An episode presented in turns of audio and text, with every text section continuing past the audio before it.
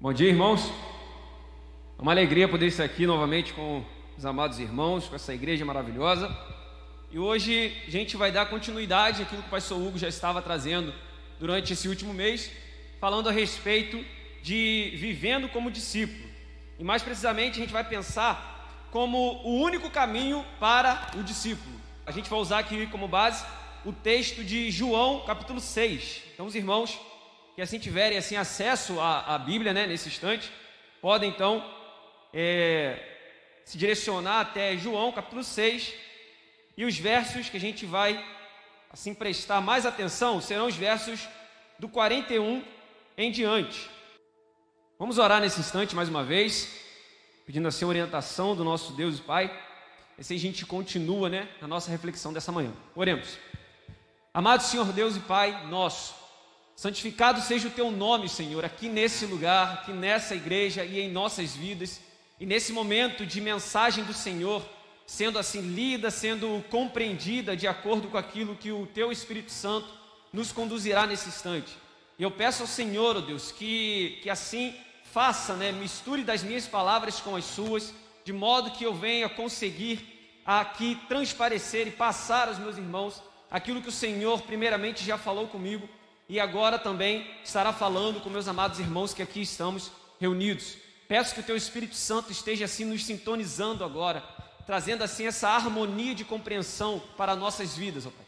De maneira que venhamos então todos aqui ter o mesmo entendimento, ter uma mesma compreensão, porque existe um só Espírito e é sobre esse Espírito que somos guiados, o Espírito Santo do Senhor.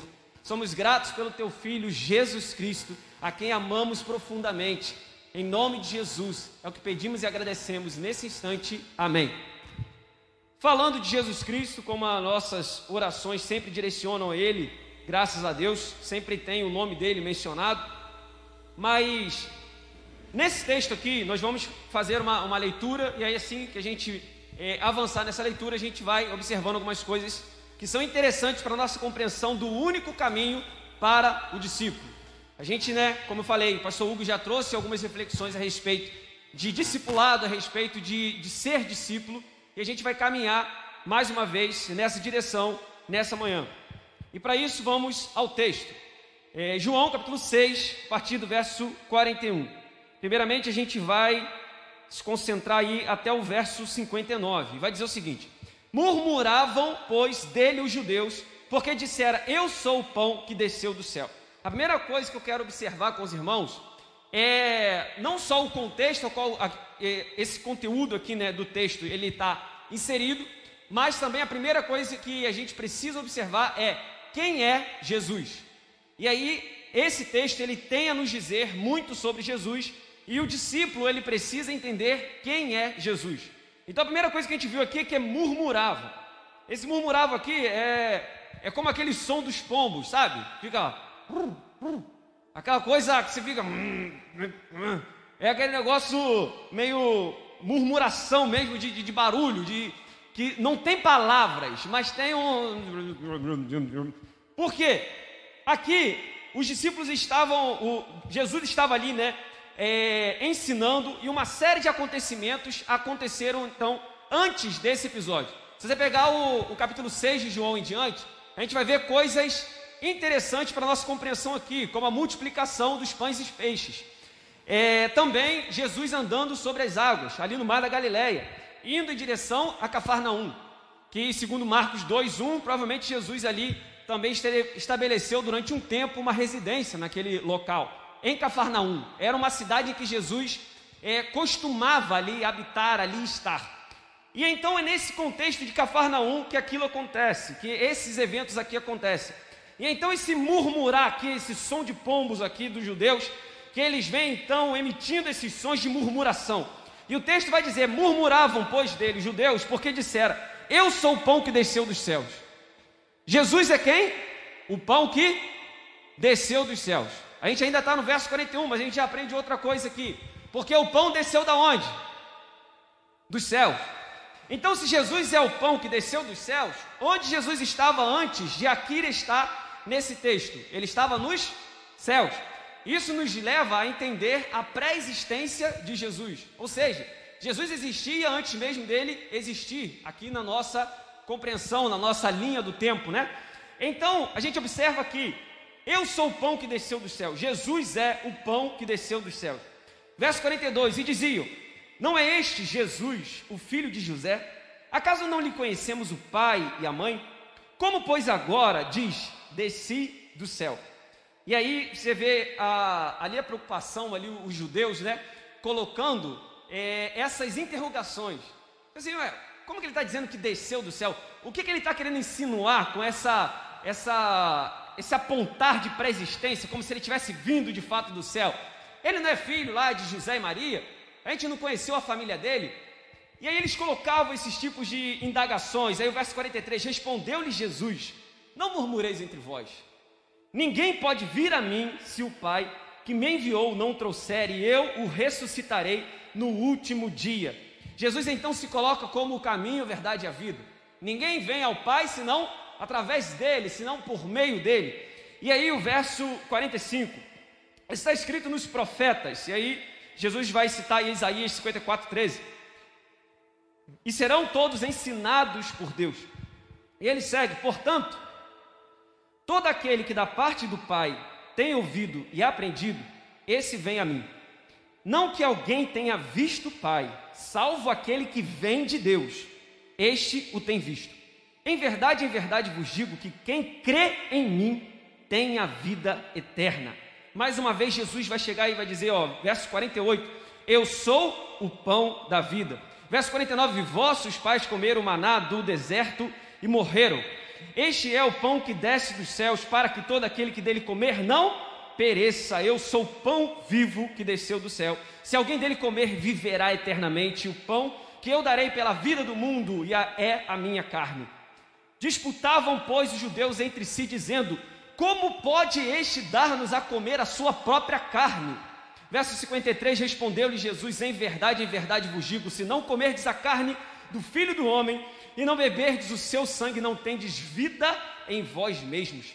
54: Quem comer a minha carne e beber o meu sangue, tem a vida eterna e eu ressuscitarei no último dia. Pois a minha carne é verdadeira comida e o meu sangue é verdadeira bebida.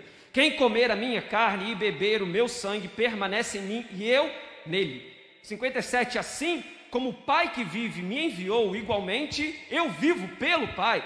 Também quem de mim se alimenta por mim viverá. Versos 58 e 59: Este é o pão que desceu do céu em nada semelhante àquele que os vossos pais comeram e contudo morreram. Quem comer este pão viverá eternamente. Estas coisas disse Jesus quando ensinava na sinagoga em Cafarnaum.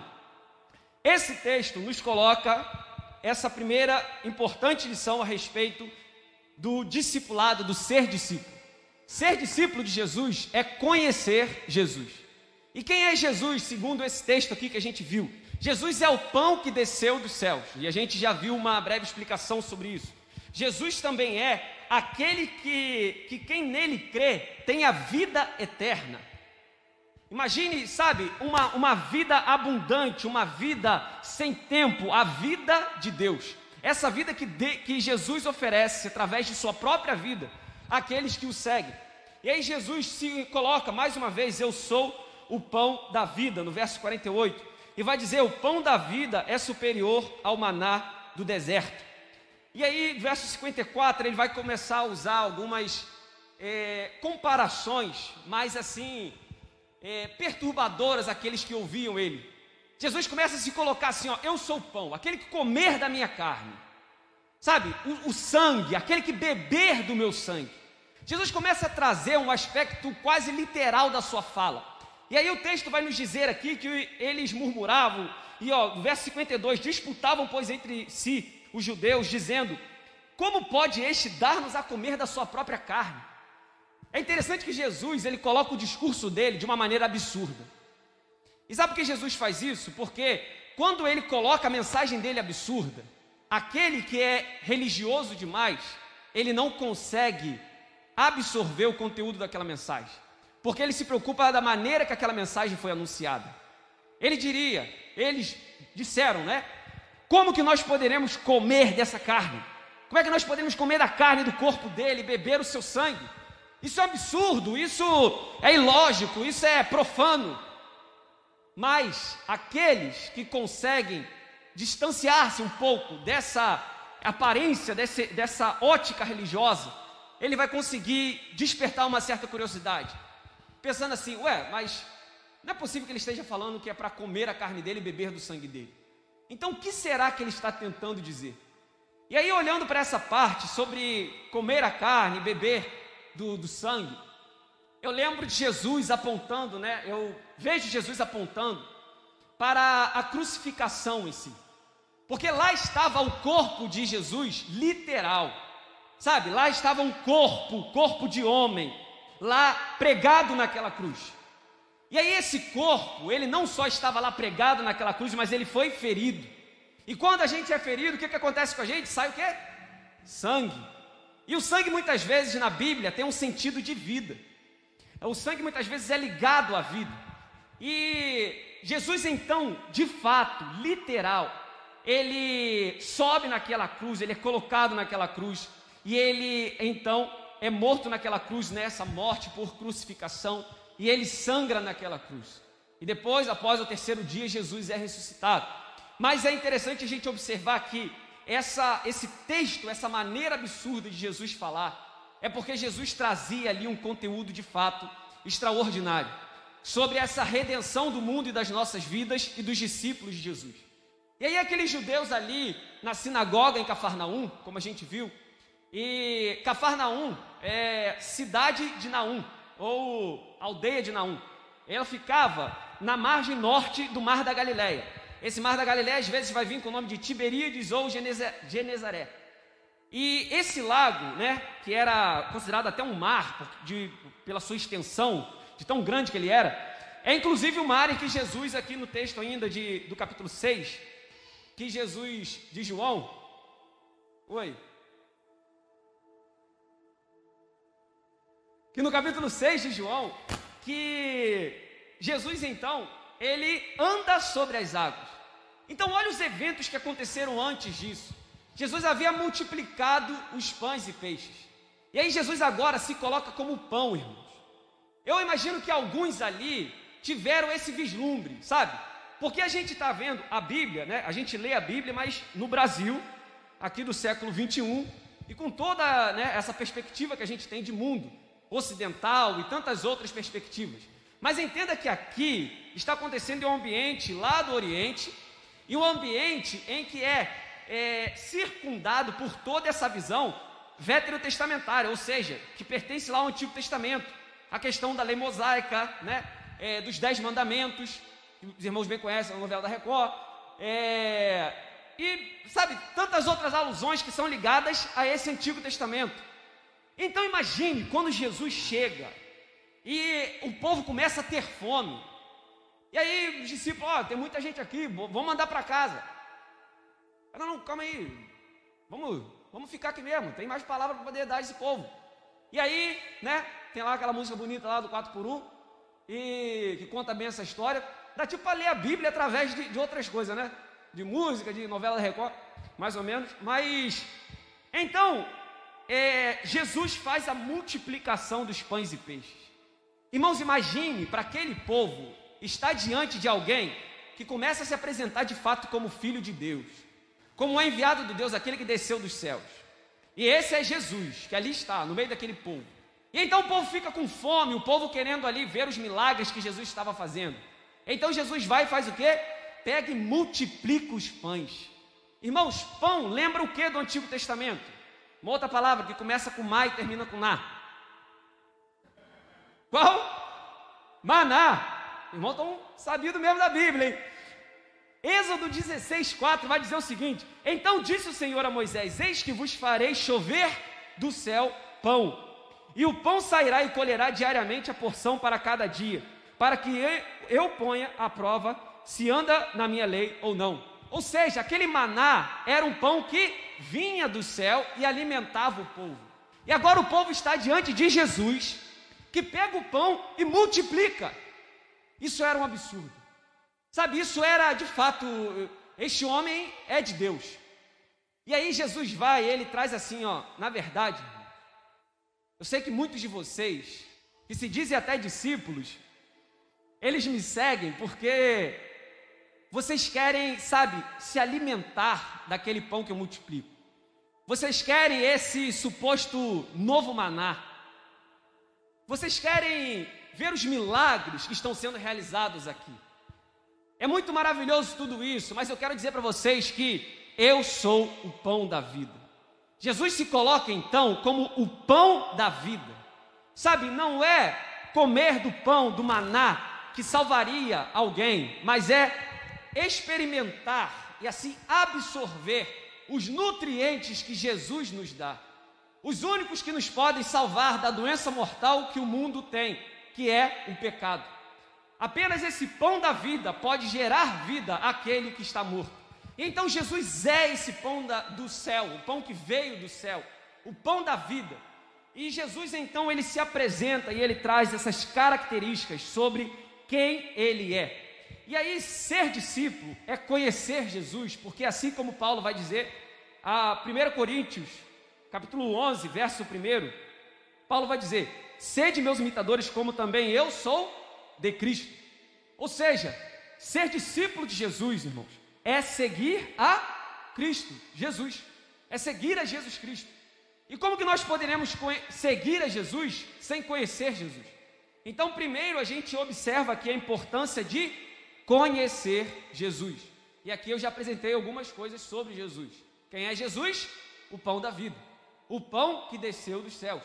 Jesus é aquele que, que dá a vida eterna. Que é aquele que dele é experimentar, ou seja, experimentar daquela morte de cruz, de tudo aquilo que ocorreu ali pela salvação do mundo. Aquele que entender esse sacrifício então esse experimenta a vida eterna. Esse é Jesus. E aí o texto continua, verso 60 ao 66, e vai dizer o seguinte: Muitos dos seus discípulos, tendo ouvido tais palavras, disseram: Duro é este discurso. Quem o pode ouvir?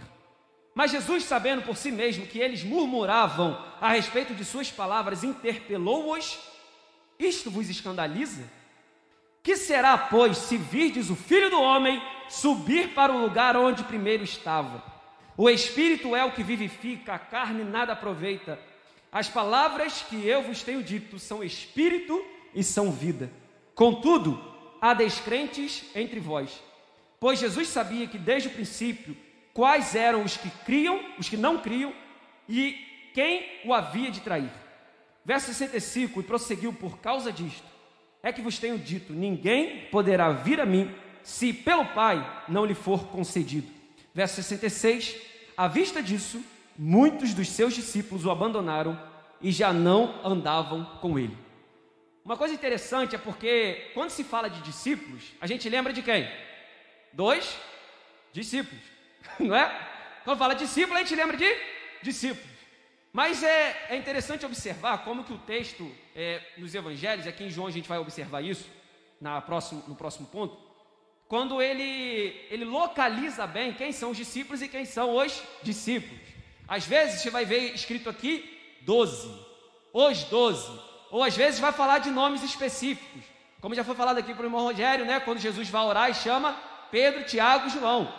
E o barquinho nessa hora não veio, mas é, também pode ser colocado como discípulo aí que muitas vezes seguiu Jesus, né? É, mas você vê que observa que existe diferença entre discípulos e discípulos. Mas o vivendo como discípulo é sobre o discípulo e não sobre o discípulo. É sobre aquele que muito assemelha aos doze ou aos três, ao invés de simplesmente ser um discípulo. Talvez aquele que se autoproclama discípulo. Mas discípulo de verdade é aquele que nega a si mesmo, toma a sua cruz e segue a Cristo Jesus. E então nesse texto aqui diz que muitos dos seus discípulos, não os doze, sabe, olharam para aquele discurso de Jesus e falaram assim: que é isso? Aí não dá. Duro é esse discurso. Sabe que palavra, palavra, uma palavra que confronta, uma palavra, sabe, intolerante. Isso não, não. Aí não. Aí foi longe demais, sabe? Apresentar, dizer que comer do seu próprio corpo, beber do seu próprio sangue, dizer que é o pão que desceu do céu, dizer que é o pão que é melhor do que o maná que Deus deu através de Moisés, não, não, aí é um absurdo. E aí aquele que é discípulo, mas não discípulo, ele olha para tudo isso, ele olha para Jesus e é uma loucura, irmão. Porque, sabe, essa palavra da cruz, ela é loucura para aqueles que perecem. Mas para nós é salvação, é vida, vida abundante, vida eterna. E então Jesus chega aqui, sabe, ele conversando lá e fala com muitos dos discípulos, eles olharam, olharam e falaram esse duro este discurso. E aí no verso 66 diz: à vista disso, muitos dos seus discípulos o abandonaram e já, já não andavam com ele. E aí a gente começa a observar que existe essa diferença dos discípulos. Mas aqui a gente está falando sobre ser discípulo. Ser discípulo de verdade. O discípulo que conhece Jesus e que quando Jesus fala e se e apresenta até mesmo discursos duros e pesados, coisas difíceis da gente ouvir e falar: mas como que eu vou fazer isso? Será que eu vou ter que abrir mão do meu eu? Jesus fala, é isso aí mesmo que eu estava tentando dizer, quando eu disse negue-se a si mesmo, lembra? Então, o discurso de Jesus ele é muito duro, mas somente para aqueles que são apenas discípulos. Porque o que acontece com os outros que de fato são discípulos? E a gente observa a continuação do texto. E alcançando assim essa parte final do texto que a gente separou. Verso 67 até o 69. Então, perguntou Jesus aos doze: Porventura, quereis também vós outros retirar-vos? E aqui a gente chega, irmãos, nesse desafio de Jesus, sabe? Desafio de Jesus para os discípulos, para saber quem é discípulo e quem é discípulo. E Jesus chega ali para os doze e pergunta assim: e vocês? Imagine Jesus aqui hoje entrando na igreja, depois de, de ter dado um sermão, sabe? Que alguns tenham olhado como que mensagem difícil, mensagem dura, difícil de aceitar, de interiorizar isso. Imagine se Jesus se coloca diante de nós e pergunta assim: e vocês, irmão? O que vocês vão fazer com essa mensagem? Vocês, porventura, quereis também retirar-vos? Vocês querem também abandonar e deixar de ser discípulo para seguir assim o seu próprio ventre e buscar o seu próprio pão, comprar lá o seu pão de forma, o seu pão de sal e qualquer outro pão, tantos pães maravilhosos que a gente tem né, na, nas padarias. Sabe, vocês querem buscar somente isso, somente o próprio ventre? Assim como aconteceu lá no Éden, vocês só estão olhando para o ventre? Ou será que existe algo mais que vocês estão percebendo em mim e por isso vocês estão aqui sentados nesse lugar? E aí Jesus então ele coloca esse questionamento: e vocês? Vocês querem também se retirar? Mas aí então a gente avança para o último ponto, em que vai dizer como é o verdadeiro discípulo, e aí a gente observa uma passagem incrível, mais uma vez, do apóstolo Pedro, que vai dizer, no verso 68 e 69: Respondeu-lhe Simão Pedro: Senhor, para quem iremos? Tu tens as palavras da vida eterna, e nós temos crido e conhecido que tu és o Santo de Deus. Irmão, aqui a gente chega e mais uma vez a gente se depara com uma fala do apóstolo Pedro. A gente vai observar que muitas vezes nos evangelhos, Pedro sempre está falando, né? Sempre você vai ver assim, ó, disse Pedro. Ah, respondeu Pedro. Jesus às vezes vai e chama Pedro. Pedro, vem cá, deixa eu conversar com você. Às vezes é coisa boa, às vezes é uma coisinha mais um puxão de orelha. Pedro estava ali, sempre ali junto com Jesus e falava muito, irmão. Vai ter uma parte do, dos evangelhos ao contar dessa de Jesus andando sobre as águas que Pedro vai e anda sobre as águas também. Ele era assim, mas ele era discípulo. Talvez por olhar de alguns, Pedro era um pouco barulhento, talvez um pouco rude demais, talvez até violento demais. E, ah, se chegasse alguém perto de Jesus para poder prender ele, talvez viesse a perder uma orelha. Pedro era assim, mas tinha uma coisa em Pedro que é muito preciosa para nós hoje também desenvolvermos em nossa vida. Pedro, quando avistou Jesus pela primeira vez, e teve aquela passagem da, da pesca maravilhosa, lembra? Sabe? Pedro viu Jesus e ele olhou e falou: Eu sei quem ele é. Eu sei quem é esse Jesus. Ele não é um alguém, uma pessoa que simplesmente surgiu aqui, não. Ele é ungido de Deus, ele é o Cristo. E aí chega, Pedro se levanta, depois de Jesus fazer essa pergunta difícil. Imagine que tem aqui Jesus estivesse pregando aqui na igreja, irmão. E chegasse nessa parte e Jesus pregando e falando: Eu sou o pão que desceu dos céus e outras verdades sobre ele mesmo. E talvez confrontasse muitas coisas que a gente acredita e que a gente mantém como se fosse algo é, extremamente fundamental, coisas muitas vezes mais ligadas à religião do que ao próprio Deus, que deveria apontar à religião, mas muitas vezes aponta para o nosso próprio eu. E então, Jesus, após dizer essas palavras, imagine aqui em nosso meio, muitos começam a sair dos seus lugares e vão embora, dizendo: Ah, não, duro este discurso. Mensagem difícil essa, ah, não, isso eu não quero, não. E começa a descer essas escadas e a igreja começa a esvaziar, mas aí eu vejo que os irmãos continuaram. E aí Jesus então se coloca e fala: E vocês, quereis também sair e retirar? Mas aí um de vocês, ou todos vocês, levantam assim como Pedro se levanta, irmãos, e aí vem essa mensagem. Olha esse texto de Pedro, e é essa verdade que precisa estar dentro dos nossos corações. Viver como discípulo, muitas vezes é viver como Pedro viveu, que apesar de errar, estava ali, querendo acertar, ou pelo menos estava no caminho que conduz à salvação e à vida eterna. Não é um alguém perfeito, muito pelo contrário. Às vezes até nega Jesus em alguns momentos, mas o coração é, ama de uma forma tão violenta, tão apaixonada, que ele não consegue enxergar nada além de Cristo Jesus. E Pedro se levanta no meio dos discípulos, irmão, olha o que ele fala. Verso 68: Senhor, para quem iremos? Se só tu tens as palavras de vida eterna. Como eu disse no início dessa mensagem, sabe, só existe um caminho para o discípulo. O discípulo, se alguém chegar e vocês vão fazer com essa mensagem, vocês vão abandonar Jesus, vocês vão trair esse Jesus. Ele só diz assim: como que eu posso abandonar esse Jesus? Se só Ele tem as palavras de vida eterna. Para onde iremos nós?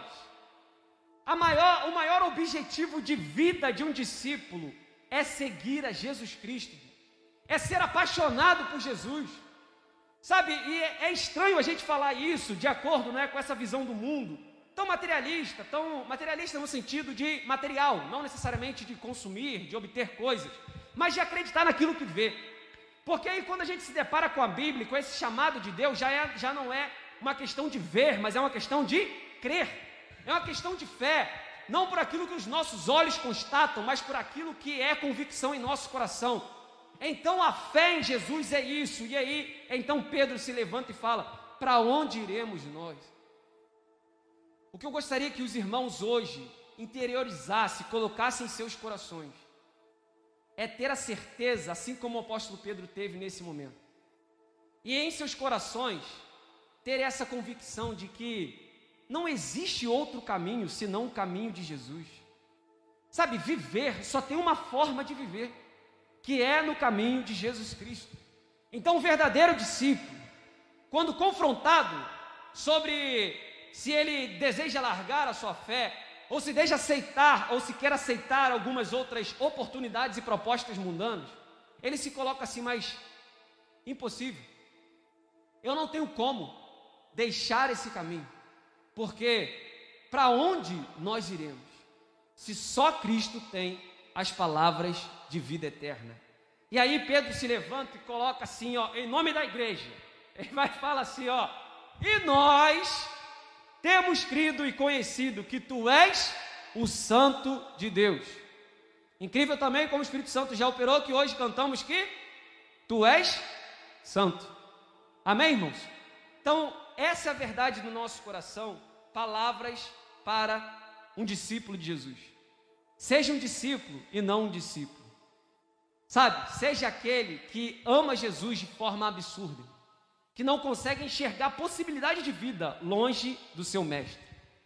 E ouvindo essas palavras, que os vossos corações se despertem para essa direção chamada Jesus Cristo. Que vocês venham ansiar ler esta palavra. E não só ler esta palavra, mas se atentar também aos evangelhos. A todo aquele texto que de forma muito clara fala sobre Jesus Cristo. O nosso rei diz sobre quem é Jesus. Procure se aprofundar em conhecer quem é Jesus e ter experiências com ele. Porque só existe vida em Cristo Jesus. Para onde iremos nós? se só tu tens as palavras de vida eterna. Eu quero orar agora com os irmãos. Depois eu vou estar passando a palavra para o pastor Hugo. E orar pelas suas vidas, irmãos. Orar pela minha vida também. Entendendo assim a mensagem que foi anunciada agora. Para que os nossos corações venham desejar estar com Jesus Cristo e imitar esse referencial o único referencial e o único caminho. Oremos nesse instante. Amado Senhor Deus e Pai nosso, eu quero te agradecer, Senhor, pela oportunidade que tivemos de hoje nos concentrarmos neste local, abrirmos a tua palavra e meditarmos nela. Amado Senhor Deus e Pai, obrigado porque mais uma vez podemos falar de Jesus Cristo, o pão que desceu dos céus, aquele que é o caminho, a verdade e a vida. Aquele que então causa em nós essa regeneração do novo nascimento. Que se antes nascemos na carne, agora nascemos no espírito. E Deus é espírito e procura que a tais que assim o adorem. É esse Jesus que é a palavra de Deus, o Verbo que se fez carne, o Jesus que antes da fundação do mundo, e agora nesse instante aqui, como vimos, a tua palavra esteve no meio de nós. Mas após ser morto, foi ressuscitado ao terceiro dia, assentado à destra de Deus Pai. Esse Jesus Cristo, o Deus, o um com Deus. Que o Senhor, em nome de Jesus, nos ajude, ó Pai, a amar o teu filho de forma apaixonante. Amar o teu filho de uma maneira que não venhamos conseguir assimilar, entender, compreender que existem outros caminhos, porque para aquele que ama Jesus, sabe que só existe uma maneira de viver, amando Jesus Cristo. Que venhamos ser discípulos apaixonados por Jesus, que tem apenas um único caminho: Jesus Cristo, nosso Senhor. Que o Senhor cuide aqui dos meus amados irmãos nesse dia, nesse domingo, para que venham após esse momento a entrar nos seus lares e a participar de um momento de bênção de, de fato, de partilhar de pão, não necessariamente pão, mas venham participar de seus almoços, venham participar, ó Deus, de suas refeições, lembrando de Jesus Cristo, que venham participar dos seus dias, lembrando de Jesus Cristo, que venham se interagir com outras pessoas, lembrando de Jesus Cristo, porque só existe uma maneira do discípulo viver, trilhando o caminho de Jesus e lembrando do seu Mestre. É por isso que pedimos a Ti e agradecemos por esse momento. Em nome de Jesus. Amém, Pai.